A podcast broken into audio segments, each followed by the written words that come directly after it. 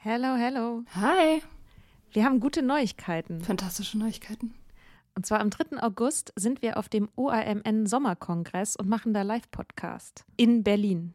Ja, äh, es wird total geil. Äh, Nathalie wird da sein natürlich, das Ganze moderieren. Äh, wir werden da sein, Mimi Fiedler wird da sein. Ähm, es gibt Vorträge, es gibt Musik. Das wird richtig spitze. Genau. Und es gibt auch noch ein paar Tickets, aber ihr könnt auch Tickets gewinnen. Und zwar, Wenn ihr eine Mitgliedschaft abschließt auf unserem Steady-Newsletter, den wir euch natürlich auch in jeder Folge und auf Instagram und überall verlinken, müsst ihr eine Mitgliedschaft abschließen. Das ist sowieso eine gute Idee. da schreiben wir nämlich einmal die Woche sehr, sehr schlaue Dinge. Ihr könnt mit Soda Club up to date bleiben und vor allem könnt ihr dieses Projekt mit am Leben halten. Genau, ihr finanziert damit auch Ingos Arbeit und unsere Arbeit und dafür kriegt ihr tolle Texte von uns und Bonusfolgen.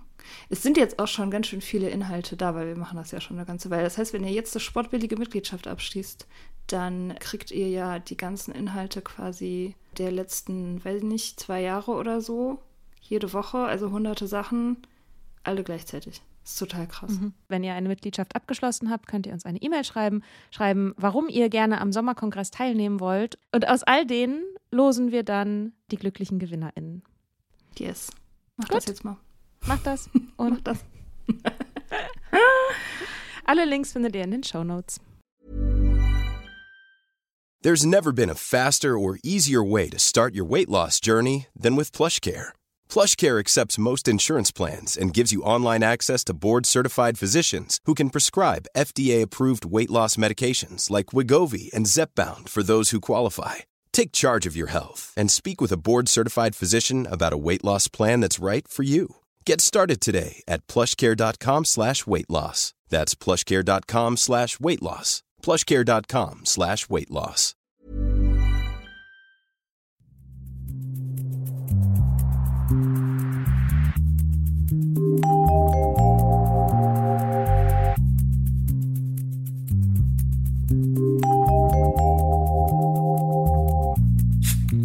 Hallo, frohes neues Jahr. Frohes neues Jahr! Yay! Januar, gute Januar. Vorsätze, Freshness. Weniger trinken, endlich Weniger mal das mit dem Alkohol auf die Reihe kriegen. Ja. Ja. Das mit dem Alkohol. Die Sache mit dem Alkohol. Ja, wir haben uns gedacht, wir wollen ein paar Folgen dazu machen, was die ersten Schritte in die Nüchternheit sind. Das kann sein, dass ihr jetzt einen Dry January machen wollt und vielleicht für einen Monat mal auf Alkohol verzichten möchtet oder so wie wir ganz aufhören wollt zu trinken. Und wir möchten euch ein paar Tipps an die Hand geben, was wir gemacht haben, was unsere Gedanken waren zu solchen Zeiten, wenn wir versucht haben, das mit dem Alkohol mal auf die Reihe zu bekommen und wie es dann am Ende wirklich geklappt hat. Und Mia, sag mal, hast du dir manchmal gewünscht, du könntest weniger trinken? Klar, immer. Ich habe mir immer gewünscht, ich könnte weniger trinken, beziehungsweise ich habe mir gewünscht, ich würde endlich das schaffen, normal zu trinken. So wie die anderen. So wie die Normalos halt. Und das war immer das Ziel. Also aufhören war nie das Ziel. Es war immer weniger. Halt zivilisiert. Ne? Schön und zivilisiert. So wie ich mir das vorgestellt habe, dachte ich so, ein Glas Wein, vielleicht zwei zum Essen, dann hat man so einen kleinen, ne, so einen kleinen Buzz. Und dann hört man halt auf, weil man am nächsten Tag fit sein muss. So wie die anderen Leute. Es, es gibt ja Leute, die schaffen das. Es gibt Leute, die machen das. Völlig Ja, verrückt. und- ja. Voll crazy. Und natürlich wollte ich nicht nur das schaffen, sondern ich wollte das auch mit Leichtigkeit schaffen. Also so, dass es irgendwie so ganz natürlich eben ist. Ne? Also das zu schaffen, das ging ja manchmal schon, aber es war dann halt immer extrem anstrengend. Und also hat sich wie so ein Krampf angefühlt. Ja, halt Verzicht, ne? Aber so redet man ja auch drüber. Also es wird ja immer gesagt, oh, der Alkoholverzicht. Alleine in dem Wort steckt ja schon drin, dass einem dann irgendwie was fehlt, wenn man nicht trinkt. Und sei es auch nur für eine Zeit. Und dass Leute dann zu einem Ja, sagen, oh, das ist aber stark von dir, dass du heute verzichtest oder so. Das sagen ja, wirklich Leute zu einem. Ja. Aber das braucht bestimmt ganz viel Kraft, ganz viel Disziplin und so. Gott. Ja. Nee, wenn das Disziplin erfordern würde, ich würde ich jetzt nie geschafft. Ich würde so wirklich nicht. So diszipliniert bin ich nicht.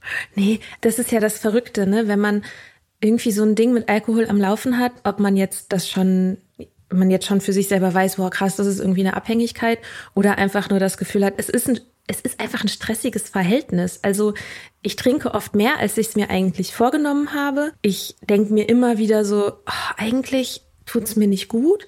Oder man denkt sich, hä, warum fällt mir das irgendwie so schwer? Warum denke ich da so viel drüber nach? Oder eben, ob man vielleicht sogar schon mit Händezittern oder so. Das ist ja dann aber schon ein ganz, ganz später Punkt. Davor sind ja erstmal diese ganzen Gedanken da. Ja. Aber so wie das gesellschaftlich verhandelt wird, ist es ja so, dass es diese ganz klare Trennung gibt zwischen den GenusstrinkerInnen und den Abhängigen, den Alkoholikern. Und mhm. irgendwo dazwischen verläuft so eine Linie, von der keiner dir so ganz genau sagen kann, wo die ist. Und du bist die ganze Zeit dabei, mit dir selber zu verhandeln, ob du schon über diese Linie drüber bist ob du mhm. jetzt komplett aufhören musst oder ob es auch reichen würde, mal ein bisschen zu reduzieren. Ja, aber die Linie ist halt auch so eine Fata Morgana, ne? Weil die geht ja, ja. immer weiter weg, je näher du hier kommst. Ja. Ja. Das ist ja auch so ein Ding. Ich meine, du, du vergleichst dich, du findest halt immer Leute, die trinken mehr, oder von denen denkst du zumindest, die trinken mehr. Und die hören ja auch nicht auf. Und außerdem, das gesellschaftliche Bild von Alkoholismus ist ja auch extrem. Also es ist ja dann auch immer schon so, du musst halt irgendwie was verloren, du musst ein Leben haben, was du nicht mehr managen kannst und keine Ahnung, schon morgens trinken und all diese Klischees und so und diese Linie geht ja immer weiter weg. Weil man sucht sich ja auch Leute bewusst oder unbewusst, die, die diese Linie pushen. Also mhm. im eigenen Umfeld. Man hängt ja nicht mit Abstinenzlern rum. Also ich habe am Ende nicht wirklich mit Leuten rumgehangen, die so getrunken haben, wie ich gerne getrunken hätte. Nämlich diese ein Wein und ups, ich habe einen Schwips. Und dann höre ich auf, weil. Oh, die Weinschorle. Leute, ja. die, mit denen man das trinken geht und die trinken dann so eine Weinschorle und sagen dann so, oh ja, jetzt fühle ich mich schon ganz schön angeduselt. Und man denkt sich so, äh, okay, ich könnte jetzt noch irgendwie drei Stunden weitermachen und würde mich noch nicht angeduselt fühlen. Aber witzig, Weinschorle war auch eine meiner Lieblingsregeln. Wenn ich, wenn ich weniger trinken wollte, habe ich immer Weinschorle getrunken, weil ich super klug natürlich. Da ist halt mhm. halt voll viel Wasser drin, da brauche ich bestimmt lange, um so ein Ding auszutrinken und so. Und mhm. dann ich irgendwie so, also mit Weinschorle kann man sich auch richtig super besaufen. Man kann muss halt dann nur acht Weinschorlen oder so trinken. Easy gemacht. Ja. Oh Gott. Ja, ja, das, das ist ja auch so ein, so ein Merkmal für diese Versuche zu moderieren, wenn man, wenn man damit Stress hat und sich so denkt, so, ah, ich muss das jetzt endlich mal hinkriegen. Und dann fängt man an, sich so Regeln zu setzen. Ne? Ich trinke irgendwie nur an, am Wochenende oder nur in Gesellschaft und so. Und es klappt auch immer mal wieder. Und dann fühlt man sich voll stolz und oder mir ging es zumindest so. Ich habe mich dann so voll stolz gefühlt und dachte, ah, jetzt habe ich es endlich, ich hab's raus, ich habe es endlich auf der Reihe. Und dann das nächste Mal hat es dann aber wieder nicht geklappt und dann habe ich die Regel auch ganz schnell wieder vergessen. Also ich habe voll oft solche Regeln aufgestellt, die dann so in dem Moment für mich so eine Beruhigung waren und dann danach, aber ich die dann sofort wieder vergessen habe. Also weißt du, wie ich mhm. meine, dass ich so, ich saß da und dachte, oh scheiße, irgendwie mit dem Alkohol, das ist alles irgendwie nicht so gut. Ja, okay, ab jetzt, aber wirklich, ne, also ab jetzt trinke ich dann nur noch in Gesellschaft. Ja. Und dann geht man halt sehr viel mehr aus auf einmal. Genau, und dann geht man eine Zeit lang sehr viel mehr aus und dann irgendwann hat man einfach vergessen, dass man sich das vorgenommen hat. Ja. Voll krass. Ich weiß nicht, ich habe ich hab das, ich habe dieses Beweis, ich beweise mir selbst und so, das habe ich irgendwie nicht so richtig gemacht. Ich hatte schon auch immer diese romantische und schöne und attraktive Idee von totaler Abstinenz. Also ich bin ja auch irgendwie ein Extremist. Ich, ich finde das dann auch anziehend, so diesen, dieses Extrem, so gar nichts mehr, nur noch Wasser mhm. und so. Das fand ich schon auch immer gut. Aber ähm, ich habe das nicht benutzt, um mir selber was zu beweisen. Es war eher so, ich habe manchmal so abendweise nicht getrunken ich bin irgendwo hingegangen mit Freunden zum Essen oder so und habe da nicht getrunken und dann es war nie schwer, aber es war so, als ob das nicht mein Leben ist. Also ich habe mich mhm. ich habe mich abgekoppelt gefühlt in diesen Momenten. Also so wie ich habe mich die ganze Zeit selbst beobachtet, wie so ein Schauspieler im eigenen mhm. Leben, so als ob ich da nicht zugehöre irgendwie, als ob ich jetzt gerade nicht wirklich da bin ja. und so und und ich habe mich zwar gut gefühlt am Ende, wenn ich das geschafft habe, aber auch nicht wie ich selbst, mhm. sondern wie so ein, ja, als ob mein Leben eine Party wäre, auf der ich niemanden kenne wo ich keine Gesprächspartner habe. Keine Ahnung. Und das war schon auch irgendwie ein ganz spezielles, das, das hat es irgendwie, das hat es so unmöglich gemacht, diesen Gedanken an totale Abstinenz, weil ich dachte, das ist halt nicht mein Leben. Ich kann, ich komme da gar nicht hin. Selbst wenn ich da bin, bin ich ja nicht da. So. das ist total verrückt, weil ich habe mit abstinenten Phasen ein bisschen andere Erfahrungen gemacht. Ich hatte immer wieder Phasen, in denen ich nicht getrunken habe, auch für ein paar Monate nicht, die ich erstmal als, also manchmal habe ich es mit einer zeitlichen Begrenzung, glaube ich, vielleicht schon auch gedacht, aber ganz oft auch nicht. Und es gab immer wieder Phasen. Und was ich da gemacht habe in der Zeit, ich habe ganz viel zum Beispiel alkoholfreies Bier getrunken und irgendwie so das so substituiert irgendwie, also so versucht, den Alkohol einfach zu ersetzen durch andere Getränke. Und das hat auch für eine Zeit funktioniert, aber irgendwann dann nicht mehr. Es gibt eine nüchterne Phase, das war die längste, bevor ich dann wirklich aufgehört habe. Da habe ich angefangen, Medikamente zu nehmen und durfte eigentlich nicht trinken. Hm. Man beachtet das eigentlich. Man beachtet das eigentlich, ja. Ich habe dann drei, vier Monate oder so nicht getrunken und war dann auf einer Party, alten Freund getroffen. Es war schon spät. Ich war eine Zeit lang abstinent. Ich habe auch so ein paar coole Benefits irgendwie so gespürt. Ich hatte ein bisschen Gewicht abgenommen, habe mich irgendwie so ganz lebendig gefühlt. Auch auf der Party dann eben mich an alkoholfreies Bier gehalten. Und dann irgendwann dachte ich so, haben wir so zu 80s Musik getanzt? Und irgendwann dachte ich so, ja komm, also mit dem kannst du doch jetzt ein Bier trinken. Hast ihn so lange nicht gesehen. Und hab das dann gemacht. Und dann war das wieder so, dass es eine Zeit lang ein bisschen weniger war, ähm, weil ich auch dachte, ah ja, ich möchte diese Benefits behalten in meinem Leben vom nicht so viel trinken, aber ab und zu kannst du ja schon. Und dann ging das noch mal so ein paar Wochen so, aber das waren Wochen, in denen habe ich ganz viel irgendwie auch darüber nachgedacht. Habe ich darüber nachgedacht, hm, trinke ich heute, ist das heute so ein Tag, an dem ich mir das leisten kann, das zu machen und so. Und irgendwie hat sich dann wieder, was ich vorhin erzählt habe, das fing dann halt wieder an mit den Trinkregeln, die ich dann irgendwann einfach vergessen habe. Und dann war ich so wieder voll drin irgendwann. Hm. In dem alten Muster. Genau, das, also für mich war das dann total wichtig, also dann irgendwann richtig aufzuhören und auch zu verstehen, warum diese ganzen Phasen, die ich vorher hatte, warum das nicht von Dauer war. So, das war für mich ganz, ganz wichtig zu verstehen. Genau. Ja, wieso war das denn nicht von Dauer? wieso klappt das denn nicht? Verdammt. Warum klappt die Scheiße nicht? Wieso klappt der Scheiße ähm, nicht? Es gibt diesen Ausdruck in der Szene, wenn ihr jetzt neu seid, dann wisst ihr das vielleicht noch nicht. Es gibt so eine Sobriety-Szene. Hm, es gibt eine Unterwelt. Es gibt eine Unterwelt. Unter der Unterwelt gibt es eine Unterwelt. Die, in, in der Szene gibt es diesen Ausdruck Dry Drunk, also trockene Trinkerin, so. Und da, ich, ich kann mich damit so voll gut identifizieren, weil es beschreibt im Grunde eine Person, die als Identität Trinkerin ist, war ich ganz, ganz lange. Meine Identität bestand zu einem großen Teil aus Trinken. Ich habe in Weinläden gearbeitet, ich habe in Kneipen, in Bars gearbeitet. Ich, ich war trinkfest auf jeden Fall. Ich habe ähm, Bier getrunken und hatte, ich hatte Lieblingsbier und ich hatte Lieblingswein. Ich hatte auch Lieblingswhisky. Lieblingswhisky, das, was man halt macht, wenn man auch den Typen gefallen will. Oh. Ähm, ist so. Ach, was für geile Typen das waren. Ja, das waren immer richtige Prinzen. Auf jeden Fall. ähm, ja, war ganz viel eben von meiner Identität hat sich so um Alkohol gedreht. Und obwohl ich ja auch noch andere Sachen gemacht habe, immer auch, ich habe immer gearbeitet, immer irgendwelche Projekte gehabt, ich habe einen großen Freundeskreis, ich habe Hobbys und Interessen, all diese Sachen, die waren auch da, aber es war halt, Alkohol war eben auch immer da. Und was ich gemacht habe in diesen Dry Drunk Phasen, war eben den Alkohol wegzulassen. Ich bin trotzdem in Kneipen gegangen, habe da eben alkoholfreies Bier getrunken. Ich habe mich überhaupt nicht gefragt, was für eine Rolle Alkohol in meinem Leben spielt. Ich habe überhaupt nicht den irgendwie hinterfragt. Ich habe einfach nur gedacht, hm, naja, so richtig cool ist es nicht. Es wäre cooler, wenn ich den kontrollieren könnte. Aber ich möchte eigentlich nicht auf diesen Teil meiner Identität verzichten. Also ich wollte mich nicht verändern. Und das war für mich dann, als ich nüchtern geworden bin ähm, und mich auch so bezeichne, habe ich mich halt ganz, ganz viel damit auseinandergesetzt und habe ganz viel auch so Glaubenssätze hinterfragt. Und das sind auch alles Sachen, die wollen wir in den kommenden Folgen, wollen wir euch auch durch diese Prozesse so ein bisschen durch, mit durchnehmen, was wir gemacht haben. Wir wollen genau. euch durchnehmen. Wir wollen euch so richtig durchnehmen. Durch das, was wir gemacht haben. Ja. aber das passt ja auch total ähm, zu meiner Erfahrung, dass ich mich fremd gefühlt habe, wenn ich nicht getrunken habe. Ne? Das ist ja genau das so. Das ist die mhm. Identitätsfrage. So, ich bin das nicht wirklich. Deswegen bin ich zwar jetzt irgendwie körperlich hier, aber es bin nicht ich, weil ich ohne Drink ist halt nicht, bin, bin ich halt nicht wirklich. Mhm.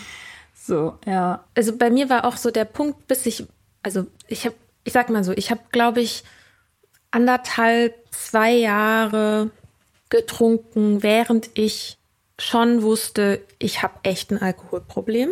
Ich habe nicht mit der Erkenntnis, ich habe ein Alkoholproblem aufgehört. Und vor dieser Zeit ha hatte ich das Gefühl, ja, Alkohol ist ein Problem in meinem Leben. Aber ich wusste nicht so richtig, ob ich schon über eben genau diese obskure Grenze drüber bin, ob ich jetzt schon Alkoholikerin bin oder ob ich nur ein bisschen reduzieren müsste. Ob, und dann habe ich angefangen, so Tests im Internet zu machen.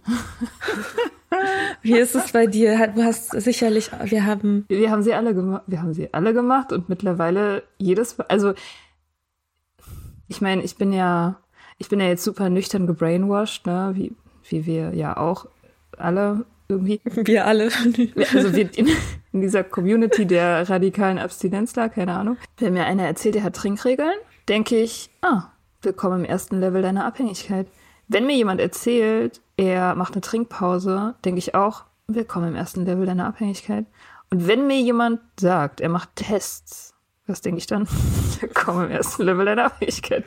Ich kann mich auch irren, ne? Aber das ist das. Also, das sind die Punkte, wo ich im Nachhinein bei mir sage, als ich das alles gemacht habe und ich habe noch lange, lange weiter getrunken, nachdem ich angefangen habe, das zu machen. Das waren die Zeichen, dass ich eigentlich schon drüber bin, dass ich eigentlich schon diese Grenze überschritten habe. So, weil dieses, dieses leichte Trinken, dieses ideale Trinken, das, wovon man oder von dem ich geträumt habe, dieses so, ich trinke ein Glas Wein, denk da kaum drüber nach, hör dann auf, geh ins Bett, fühle mich am nächsten Tag gut, hatte meinen Bass, hatte ein normales Leben, hatte einen normalen Abend, aber ich zahle dafür nicht. So, das war meine mhm. Idee. Und ich zahle vor allem halt nicht mit diesem Brainfuck, diesen Gedanken, die ich mir da drum mache. Mhm. Und es ist leicht. Und das, das, ich, ich weiß nicht, ob das jemals so war. Also ich meine, vielleicht als Teenager. Du hast gerade von dieser Grenze gesprochen und vielleicht können wir ähm, diese Grenze für jetzt die nächsten Folgen ein bisschen nochmal definieren. Und zwar ist die Grenze nicht Genusstrinker, Alkoholiker, so wie die Gesellschaft als Ganzes, die ganze Gesellschaft uns das weiß machen will. Also erstmal würde ich sagen, es ist ein Graubereich, der liegt zwischen dem unschuldigen Trinken und dem belasteten Trinken, würde ich vielleicht, oder so in der Art.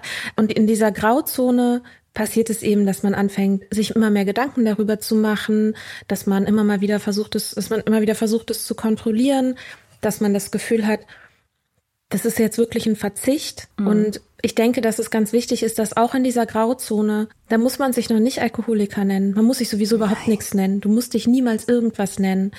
Aber in dieser, in dieser Grauzone arbeiten wir uns an dieser Frage, bin ich Alkoholiker ab? Obwohl wir uns eigentlich fragen sollten, geht's mir gut, so wie ich's mache? Mhm. Und es darf schwierig sein. Das war für mich nämlich auch immer ein Punkt. Ich hatte das Gefühl, wenn das Aufhören zu trinken für mich schwierig ist, ist das ein Eingeständnis daran, dass ich Alkoholikerin bin. Mhm, und deswegen habe ich mich immer bemüht, es leicht zu finden. Und das hat nie geklappt. Und erst als ich mir eingestanden habe, dass es schwierig sein darf, dass es eine große Sache ist für mich. Das war für mich ganz, ganz wichtig. Und deswegen, das ist auch was, was ich jetzt gerne nochmal betonen möchte, ist, schön, wenn es leicht für dich ist. Richtig, richtig gut. Aber wenn es nicht leicht für dich ist, dann sagt es einfach nur, dass du etwas angehst, was dir schwerfällt. Sonst nichts. Und es ist super mutig und es ist richtig, richtig gut. Weil auf der anderen Seite ist es besser. Ja, das wollte ich nur kurz sagen. Ist es, es ist viel besser, ja. Aber wenn man diese Tests macht, dann denkt man das nicht. Also du denkst so, das ist das Schlimmste. Das ist der, das ist sozusagen der, die ultimative Strafe. Das totale Aufhören. Das will man ja vermeiden um jeden Preis. Deswegen macht man sich ja den ganzen Stress. Ne? Weil man halt, du willst halt unbedingt trinken. So, das will sich halt nicht aufgeben. Es soll halt irgendwie in seinen Rahmen gehalten werden, so. Es soll äh, nett und unkompliziert sein, aber, aber behalten willst du es auf jeden Fall. Ähm, und deswegen machst du halt diese Tests. Und ich habe mir neulich noch mal ähm, ein paar Tests angeguckt und habe ich habe ja alle Tests gemacht. Also ich kannte die ganzen Tests, alle, die es gab, habe ich alle gemacht. Und ich mhm. habe damals schon, also ich habe das jetzt nochmal gemacht, ich habe die Tests gemacht mit meinen Werten von damals und ich, ich habe extrem hoch gescored. Also mhm. super, super hoch. Aber das war für mich überhaupt kein, also mit dem Ergebnis habe ich dann ja auch nichts gemacht. Also der, der, der, der Highscore wurde erreicht und dann habe ich halt gedacht so, oh, ja, stimmt, das ist irgendwie problematisch. Das wusstest du halt vorher auch schon? Das wusste ich vorher auch schon. Dann guckt man sich halt an, Was sagt die WHO? Die WHO sagt, Frauen dürfen ein 0,1 Glas Wein pro Tag trinken an fünf Tagen die Woche, wo du denkst so, welcher Mensch irgendwo Niemand. trinkt so wenig Alkohol. Also ich kenne niemanden, ich habe auch noch niemanden getroffen, deswegen muss das halt auch irgendwie eine hysterische Zahl sein von dieser WHO, weil das ist ja total unrealistisch. Ja, es ist halt so, wie wenn jemand sagt, so man soll nicht so viel Zucker essen. Ja, danke, aber fuck you. Also, naja, es ist halt unreal. Also man findet es, also mir, ich fand das halt einfach so unrealistisch, diese Zielwerte jemals zu erreichen, dass ich die einfach auch ignoriert habe. Ja. Aber magst du mal ein bisschen erzählen, was waren die Tests und wie hast du gescored? Es- Ich habe zwei Tests gefunden, die letztendlich irgendwie auch alle anderen Tests mit abdecken. Und zwar der erste ist der Audit-Test.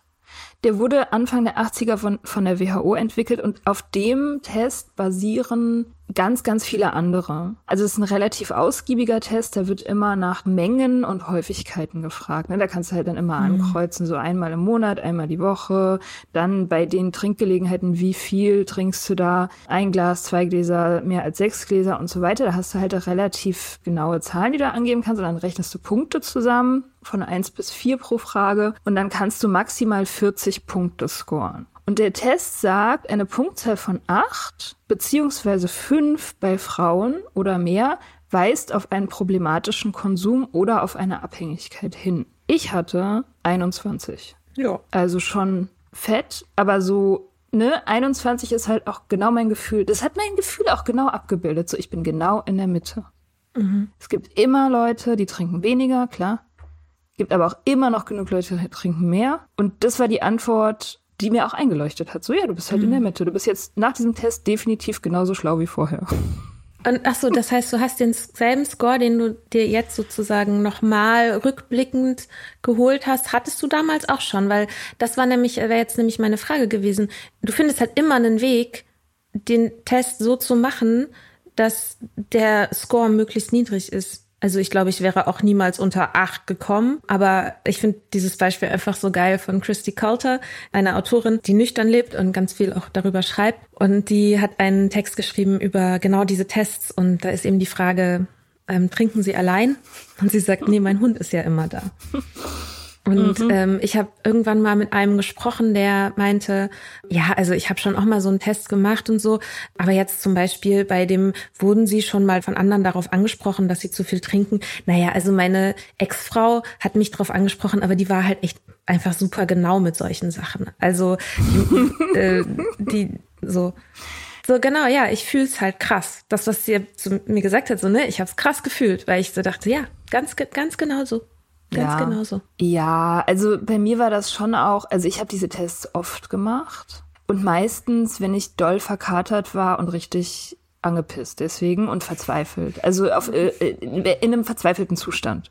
Und da war ich dann auch eher geneigt, ehrlich zu sein, wobei es natürlich auch immer krass auf die Frage ankommt, ne? Wenn du gefragt wirst, wie oft pro Woche trinkst du so und so viel, ist schwieriger da zu relativieren, als wenn du gefragt wirst, hat dich schon mal jemand Ernstzunehmendes auf was angesprochen und hatte der ein blaues T-Shirt an oder so. Ähm, Mhm, Das T-Shirt war halt türkis, also ich glaube nicht.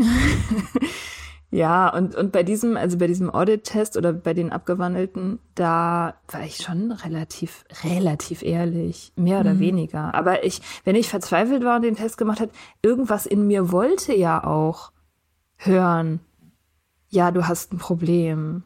Da ging es ja schon auch drum. Ich wollte ja nicht nur hören, nee, ist alles in Ordnung, sondern ich wollte ja auch hören, ja, du hast wirklich ein Problem und das, was du fühlst, hat seine Berechtigung. Nämlich, dass es so schwer ist. Also ich wollte ja auch irgendwie eine Erlaubnis haben, mir darüber Sorgen zu machen. Das ist ja auch ein Grund für die Tests gewesen. Nicht nur, dass man sich selbst beruhigen will, sondern auch, dass man sich selbst ernst nehmen will in seinem, in Ja. seinem Struggle, so. Und deswegen, also klar habe ich immer, ich habe immer so gescored, dass sie mir gesagt haben, ja, wäre gut, wenn das mal eingeschränkt wird. Oder wäre gut, wenn sie mal zu einem Arzt gehen oder so. Hätte ich natürlich nie gemacht, aber Und das war genau, das finde ich ganz oft das Problem, dass, dass es so schwer ist, so absolute Aussagen zu bekommen. Mhm. Da, weil auch wir sagen dann ja auch immer nur, das deutet auf eine Abhängigkeit hin oder es könnte, kann ein Zeichen, ein Warnsignal sein und so. Und ob man das selber als ein Warnsignal dann wirklich auch sieht, muss man halt selber für sich entscheiden. Ich habe halt ganz oft, wenn ich sowas gelesen habe, so ja, sie, sie sind in einem riskanten Bereich. Es könnte sein, dass sie ein Alkoholproblem haben, so ne. Ähm, äh, es war immer so, ja, weiß nicht, was ich damit jetzt machen soll. Also ich konnte immer noch sagen, na ja, war halt in letzter Zeit ein bisschen viel oder irgendwie so, ja, ich weiß, aber keine Ahnung, wo ich jetzt anfangen soll. Ja, dann versucht man halt weniger zu trinken. Dann versucht man halt weniger zu trinken, genau. Ja, ja aber das Doofe daran ist ja, dass Und das, das klappt halt abhängig macht. Das, Ja. Dieses weniger wird halt dadurch vereitelt, dass es eine abhängig machende Substanz ist. Mhm. Witzig, aber kennst du auch den Cage-Test? Ja, ja, den kenne ich, aber erzähl. Weil der ist ein kleines bisschen unduldsamer mit uns. ja. Da gibt es nur vier Fragen. Ungnädig. Der ist, der ist nicht gnädig. Ich weiß nicht, also ich kann mich nicht erinnern, dass ich den damals kannte, by the way. Weil wenn ich ihn gekannt hätte, hätte es meinen Selbstbetrug relativ erschwert. Cage Test, wie gesagt, vier Fragen. Werden zwei Fragen mit Ja beantwortet, liegt mit großer Wahrscheinlichkeit eine Alkoholabhängigkeit vor. Zwei positive Antworten entsprechen einer Abhängigkeitswahrscheinlichkeit von 60 Prozent. So, Frage eins: Haben Sie schon einmal daran gedacht, Ihre Trinkmenge zu reduzieren? Ja. Ja, ungefähr eine Milliarde Mal. Zweite Frage. Haben Sie sich jemals über die Kritik anderer Personen an Ihrem Trinkverhalten geärgert? Ja, muss Ja. ich schon sagen. Klar. Ja. Und das ist zum Beispiel, by the way, eine, eine clever gestellte Frage. Da wird ja nicht gefragt, so hat sie schon mal jemand kritisiert, sondern haben sie sich darüber geärgert, dass sie kritisiert wurden. Das ist eine interessante. Ähm, Das ist gut, ja, weil ich habe gerade auch überlegt, wie könnte ich das verneinen.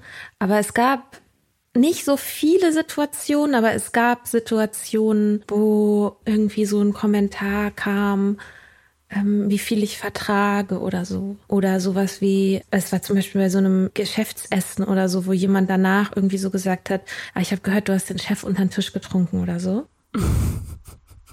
Oh, krass, das war mir so unangenehm, ey. Und darüber habe ich mich geärgert, ja. Und es, ich weiß nicht mal genau, ob es eine Kritik, ob man es wirklich als eine Kritik verstehen kann, aber es ist ein, es ist eine Bewertung meines Trinkverhaltens gewesen, ganz klar. ja. So. Und es zeigt, dass die Leute halt aufmerksam da drauf gucken. Also, dass sie, dass es überhaupt irgendwie wahrgenommen wird. Wobei ich selten angesprochen wurde. Ja, ich auch.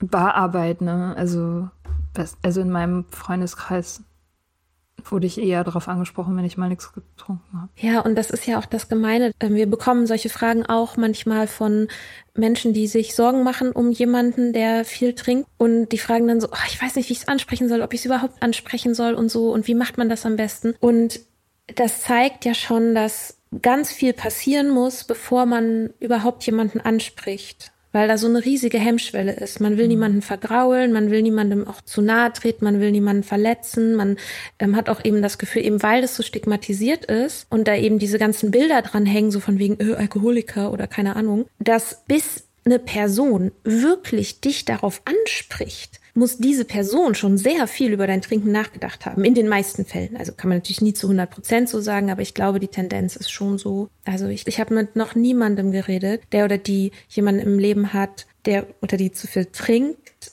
und gesagt hat, ja, also ich habe, als ich es gemerkt habe, ich habe sofort angesprochen, gar kein Ding.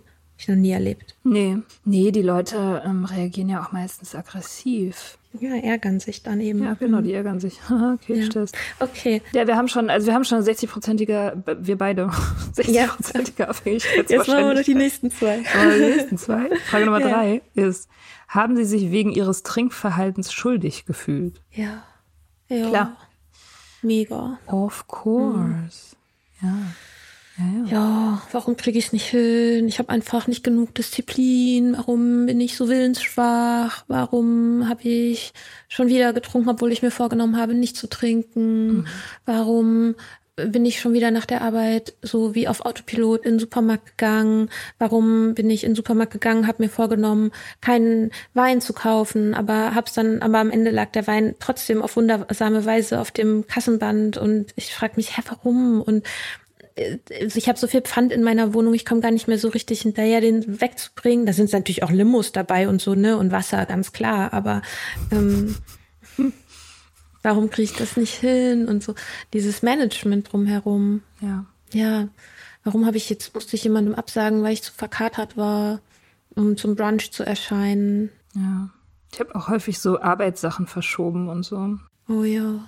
Habe mich da unproduktiv gefühlt und nicht leistungsfähig und. Ja, aber das kann doch nicht am Trinken gelegen haben. Das kann doch nur daran gelegen haben, dass du eben ein bisschen unproduktiv warst schlechte Phase hattest, oder? Ja, nee, es lag daran, dass ich nicht diszipliniert genug war, in genau dieser Situation eben weniger zu trinken. Ja. Weil in anderen Situationen wäre es ja nicht so schlimm gewesen. Aber in der Situation, wo ich halt am nächsten Morgen aufstehen musste, wäre das halt wichtig gewesen und da habe ich es nicht hingekriegt und das liegt an meiner Disziplin. Und nicht mhm. an der mhm. Tatsache, dass Alkohol abhängig macht. Weil mhm. das ist ja jetzt hier nicht relevant. Es geht ja um mich. Genau. Ja, okay. Also drei von vier. Und dann das letzte? Nummer vier ist, haben Sie morgens Alkohol getrunken, um wach zu werden oder sich konzentrieren zu können? Ach, mhm. sehr gut. Endlich mal Nein sagen endlich können. mal Nein sagen können, genau. Cool. Ja, also drei von vier. Ja, ich habe mich auch gefragt, diese letzte ähm, Frage, die springt halt so, die macht halt so einen dollen Sprung, ne? ähm, so zwischen, äh, ja, wieso ist doch alles irgendwie komplett normal, wer denn nicht, zu, oh mein Gott, what the fuck. So, und ich habe mich gefragt, warum dieser Test so konstruiert ist. So, und ja. Vielleicht, weil es einfacher fällt, die anderen Sachen sich einzugestehen, wenn man nicht vier von vier hat? Ja, vielleicht. Ich dachte auch, vielleicht ist es was für Leute, die so, die schon so schlimm abhängig sind, dass sie halt total delusional sind. Also, dass sie das, es gibt ja Leute, also, ne, ich gehe auf AA-Meetings, da sind ja alle möglichen Stufen auch vertreten und es gibt halt Leute. AA sind die anonymen Alkoholiker für die Neulinge. Ja. AA. Ah. Die Tische werden sie auch genannt mhm. im Geheimsprech. Wir sind an den Tischen. Ähm, auf Englisch sagt man, glaube ich, in the rooms, ne? Das weiß ich nicht. Anyway. auf jeden Fall, man trifft immer mal wieder auch Leute, die, die dem Bild des, des Alkoholikers auch entsprechen. Das sind dann Leute, die schon extrem körperlich geschädigt sind, so dass es auch alle anderen sehen, die aber das Innere komplett verleugnen und dann sagen, nö, wieso, ist alles, alles in Ordnung. Klar war ich jetzt gerade zwei Wochen mit Gelbsucht in der Klinik, aber ich habe nicht so viel getrunken. Mhm. Und das ist dann so der, das Stadium, wo die selbst, also wo das, wo alles schon irgendwie komplett out of control ist, wo der Selbstbetrug halt wirklich Überhand genommen hat, wo die Abhängigkeit der letzte Boss im Laden ist, sozusagen. Mhm. So, und, und das dachte ich mir, dass es vielleicht irgendwie der Hintergrund für diese Frage ist. I don't know. Vielleicht, also für mich zielt es ja auch darauf ab, dass man wirklich Alkohol braucht, um irgendwie zu funktionieren. Und als ich hätte mich, als ich aufgehört habe, nicht als körperlich abhängig bezeichnet, weil ich hatte zum Beispiel nie Hände zittern oder so. Ich habe dann mit der Zeit auch mit der Beschäftigung damit und über den Podcast und so immer mehr auch darüber gelernt, wie auch schon ja einfach ein regelmäßiger Konsum auch zum Beispiel unser Gehirn schon umbaut und unseren Stoffwechsel durcheinander bringt und damit ja sozusagen schon auch auf körperlicher Ebene auch tatsächlich etwas verändert. Das heißt, ich würde im Rückblick sagen, ja, ich war insofern körperlich abhängig, als das es eben schon bestimmte Dinge in meinem Körper passiert sind und verändert worden sind. Und das Händezittern, was nach draußen dringt, das ist sozusagen der Punkt, an dem diese inneren Prozesse dann von außen auch sichtbar werden. An dem Punkt war ich nicht. Das mhm. heißt, ich habe mich als psychisch abhängig betrachtet. Ich glaube, dass diese letzte Frage eben dieser Schritt von der psychischen in die körperliche Abhängigkeit, dass man wirklich dass der Körper Alkohol braucht um zu funktionieren. Und das ist auch super wichtig, auch an dieser Stelle nochmal zu sagen, weil wir eben ja Tipps dafür geben, wie man aufhören kann und was man alles machen kann. Und ganz, ganz, ganz, ganz wichtig ist, wenn man diese körperlichen Anzeichen an sich wahrnimmt, dann kann man nicht einfach aufhören. Dann, mhm. dann darf man das nicht, wenn man nicht sein Leben gefährden möchte, weil der Körper ist so daran gewöhnt, immer Alkohol zu haben und wenn man dann aufhört, kann dieser Alkoholentzug Krämpfe auslösen, im Grunde ähnlich wie ein epileptischer Anfall zum Beispiel, kann dich umbringen.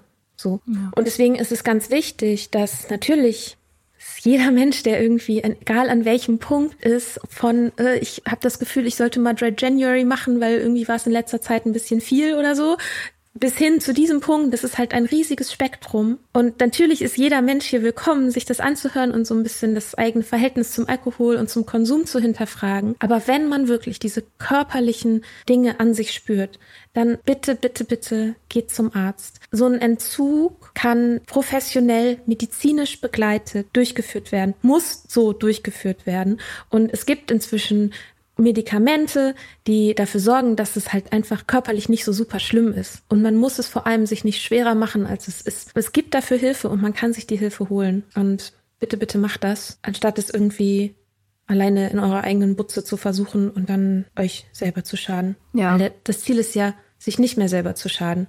Und trefft diese Entscheidung als allererste Entscheidung zu euch selbst und für ein zufriedeneres, selbstbestimmteres Leben holt euch die Hilfe. Ja. Ja, bei körperlicher Abhängigkeit sollte man tatsächlich, glaube ich, in eine Klinik gehen.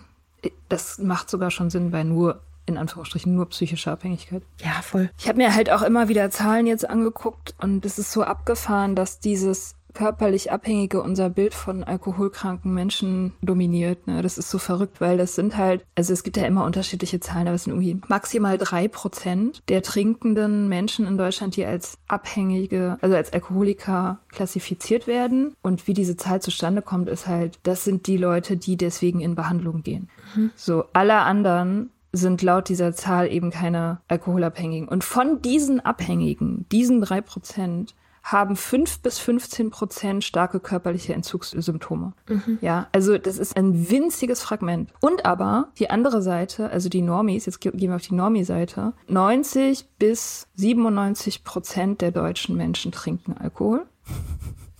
Also ungefähr alle einfach, die Erwachsenen. Und davon wiederum ein gutes Drittel gibt von sich selbst an, mindestens einmal die Woche zu trinken. Ja, also nach den Zahlen, die ich gefunden habe, sagen 14 Prozent, sie trinken einmal in der Woche. 19 Prozent sagen, sie trinken mehrmals die Woche. Und 6 Prozent sagen, sie trinken täglich. Und das ist halt das dicke, fette Drittel der Menschen, die laut WHO riskant trinken. Höchstwahrscheinlich, ne? Ist ja auch eine, die Dunkelziffer ist hoch, die Leute lügen, deswegen sind es wahrscheinlich ein paar mehr Leute. Wenn sie sagen einmal die Woche, was heißt es dann? Also ist es dann wirklich dieses 0,1 Glas Wein? Glaube ich halt nicht. Weil ein normales Glas Wein sind halt 0,2 oder 0,25, so in meiner Welt zumindest ist halt dann schon das Doppelte. Und so, und das, das ist dann dieses Drittel, die halt prädestiniert sind für den Graubereich. Also die halt sozusagen auch den Durchgangsbereich markieren von normal zu krank. So, da kommen wir halt alle durch. Durch diese Zone. So. Und ich war ungefähr in der Mitte von dieser Zone damals. Also ich, zu dem Zeitpunkt, als ich aufgehört habe, war ich in der Zone drin, aber ich war noch nicht, noch lange nicht am Ende. Ich hätte locker noch zehn Jahre, hm. 15 Jahre weiter trinken können. Ich nenne es gerne Luft nach unten. es war noch ordentlich Luft nach unten. Bei mir war auch noch Luft nach unten. Ja. Auch wenn ich, glaube ich, schon ein bisschen weiter war als du. Wegen täglich, ne? Ja, also ich habe nicht täglich täglich getrunken, aber schon annähernd täglich. Und ich habe eben einen ganz starken Drang gehabt. Also ja. es war eine, vor allem im Alltag, nach der Arbeit. Ich hatte einen sehr stressigen, anstrengenden Job, der mich sehr unglücklich gemacht hat. Und in diesem Alltag ist das immer mehr zu dem Mittel der Entspannung geworden. Und irgendwann konnte ich mir nicht mehr so richtig vorstellen, was ich eigentlich abends noch machen soll, wenn ich irgendwie trinken und Fernsehen zum Beispiel und auch viel Zigaretten rauchen. Und war so meine Abendbeschäftigung. Und dann fing das irgendwann an, dass ja irgendwann ist eben die Flasche Wein auch immer leer geworden und irgendwann war ich auch an dem Punkt, an dem ich dann noch mal rausgegangen bin. Auch wenn ich eigentlich für nichts anderes wäre ich noch mal rausgegangen, aber ich bin dann noch mal mir ein Bier holen gegangen oder so.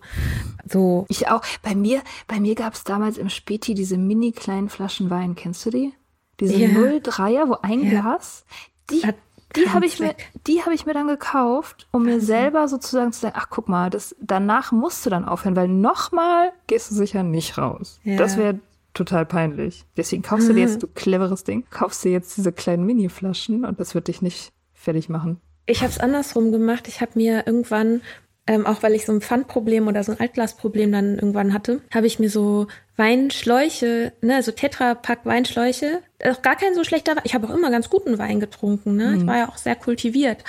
Ähm, Auf jeden Fall habe ich mir so, sowas gekauft, weil ich dachte, na ja, wenn ich so eine Flasche vor mir habe, dann habe ich einfach so einen Drang, einfach diese Flasche leer zu machen. Und dann ist dieser Effekt von, ach komm, den letzten Schluck nehme ich noch, dass das irgendwie der Schluck ist, der zu viel ist. Und wenn ich gar nicht sehe, wie viel noch drin ist, dann höre ich einfach sowieso irgendwann auf. Mhm. Okay, wow. Auch eine richtig geile Logik. Ja, das ist eine crazy Logik. Da wäre ich, glaube ich, gar nicht mehr zu imstande gewesen, zu, dem, zu so einer ausgefeilten Sehr Strategie. ausge, ausgeklügelte Strategie, ja. Und es hatte halt den Effekt, dass ich nicht so, dass ich dann einfach in Müll werfen konnte und nicht, ähm, ja. Okay, ja, macht Sinn. Ja, aber bevor ich an dem Punkt war, habe ich eben auch schon jahrelang immer wieder damit gestruggelt. So. Und ja, ich war auch schon Jahre davor nochmal, war ich schon mal bei einer Suchtberatung oder so. D- Das hat eben nie so richtig verfangen. Ja, insofern würden wir in der nächsten Folge die ersten paar Sachen erzählen, die wir gemacht haben, als es dann bei uns verfangen hat. Ich finde, ich hoffe, das ist auch deutlich geworden, dass wenn man ein stressiges Verhältnis dazu hat und irgendwo auf diesem Spektrum ist, man kann jederzeit die Entscheidung treffen, auszusteigen, wenn man das Gefühl hat, dass es einem nicht mehr gut tut, wenn man das Gefühl hat, das nimmt so viel Headspace ein, den man eigentlich für andere Sachen verwenden möchte, den man, man eigentlich andere Sachen mit seinem Leben machen möchte, als über Alkohol nachzudenken. Und man kann jederzeit diese Entscheidung treffen. Man muss nicht warten, bis es richtig, richtig schlimm ist. Ja, und ich würde auch immer sagen, du bist nicht das Problem. Ne? Nee. Das ist ja auch, das ist, das macht mich auch nach wie vor so, so wütend, dass man, dass wir in einer Gesellschaft leben, die uns suggeriert, wir sind das Problem, wenn wir da nicht mitmachen. Wir sind das Problem, wenn wir den anderen den Spaß verderben und so. Nee, du bist nicht das Problem, wenn du das nicht schaffst, Ethanol slash Gift in dich reinzuschütten. So, dafür ist dein Körper nicht gemacht. Das, das sollte, das ist nicht normal, das sollte nie so sein. Das, so war das nicht gedacht. So, deswegen ist es auch nicht dein Problem, wenn du das nicht kannst oder willst. So, sondern wir haben als Gesellschaft einfach eine kranke Beziehung zum Trinken. Ja. Es ist auch wirklich, es ist auch wunderbar, wenn man sagt, man möchte den Dry January vielleicht jetzt nutzen und sagt erstmal nur, ich mache das jetzt erstmal 30 Tage. Man muss sich nicht, man muss sich auch nicht gleich die Ewigkeit vornehmen. Man kann sich auch einfach nur heute vornehmen und morgen kannst du dir dann wieder heute vornehmen. Du, du bist da frei in dem, wie du das angehen möchtest. Und wenn es dir einfach nur darum geht, mal so ein bisschen das zu reflektieren, ja mein Gott, dann hör dir zum Beispiel diese Podcast-Folgen an und ähm, lies ein paar von den Büchern, die wir noch empfehlen werden oder schon empfohlen haben. Ähm, und trink erstmal weiter. Ist auch voll okay. Ja. Also so, das versuch vielleicht so ein bisschen diesen Druck daraus zu nehmen, die Scham daraus zu nehmen und erstmal zu sagen, so, ich gucke mir das jetzt an. Einfach mal hingucken. Und es sagt nichts darüber aus, ob ich jetzt ein guter oder ein schlechter Mensch bin, ob ich wertvoll bin oder nicht wertvoll oder was auch immer. Ja, man muss es auch nicht alles auf einmal machen. Ne? Ich denke mir auch ganz oft, auch bei anderen Problemen, so das Leben ist lang. Ja. Das denkt man, immer, man sagt ja immer, oh, das Leben ist so kurz. Stimmt nicht. Das Leben ist mega lang. Leben ist das längste, was man je erleben wird. Ja. Das ist auch ein Kalenderspruch Ja, irgendwie. deswegen muss man es auch nicht jetzt, also muss man auch nicht im Januar hinkriegen, kannst auch das ganze Jahr planen oder zwei oder fünf. Kannst dir auch vornehmen, dass der Januar der Monat ist, in dem du anfängst, dich damit auseinanderzusetzen. Ja, dann kannst du auch schon einen Check machen. Hast ja schon angefangen. Ja, Voll hast gut. damit schon angefangen. Herzlichen Glückwunsch. Niemand ist alleine mit diesem, mit diesem Struggle. Ganz im Gegenteil. Ganz im Gegenteil. Wir sind viele. Na dann, Schönen Sonntag. schönen Sonntag. Bis nächste Woche. Ja. Ciao. Wir hoffen, dir hat diese Folge gefallen. Wenn du mit Soda Club up to date bleiben willst, dann kannst du das auf sodaclub.com. Dort findest du nicht nur alle Podcast-Folgen, sondern auch das Soda Mag, Magazin für Unabhängigkeit. Wenn du Steady-Mitglied wirst, kannst du unsere Arbeit unterstützen und bekommst noch dazu unseren Newsletter voller geiler Bonusinhalte. Schreib uns für Feedback, Fragen und Themenvorschläge. Wir lesen alles. Und wenn du uns Sternchen bei Apple Podcasts und Herzchen bei Instagram gibst, dann lieben wir dich für immer. Bis bald auf sodaclub.com.